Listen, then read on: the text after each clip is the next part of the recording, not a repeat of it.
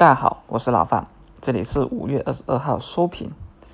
今天指数没有延续昨天的一个强势，全天走出一个弱势震荡结构，指数小幅冲高以后回落，截至收盘还是啊以收跌为主。今天涨停的一家个股家数呢有五十九家，连板的是一家，开板的是一一家，跌停的有四家。那市场热点方面呢？整个轮动啊，明显加速，板块是分化明显。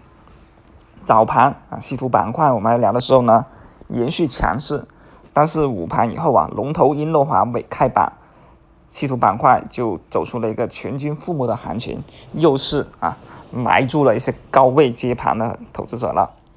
那另外受贸易的问题影响啊，自主可控题材依然是受到当前的一个资金的一个炒作，那就是。其中啊，操作系统对吧？另外就是华为海思概念啊，也出现了一些分化。那前排呢，主要是实达集团了，还有延续到低位补涨个股。啊，午盘以后，其中软件类的直线涨停反爆，带动了一个芯片题材的卷土重来。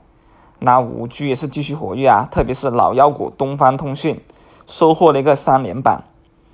此外，电力、物联网、核资源，还有尾盘海南的这个高速啊、赛马等题材，也都受到相应的受益题材而刺激，局部异动起来了。农业股啊，丰乐种业也是牛逼啊，再度啊反包涨停，十四天十一板。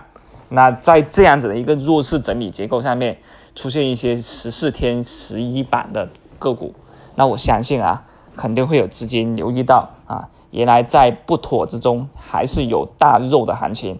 那接着他们会不会有更多的投资者被吸引到这个行情里面来，成为啊一种推波助澜的动能呢？这就是我们可以去考虑的。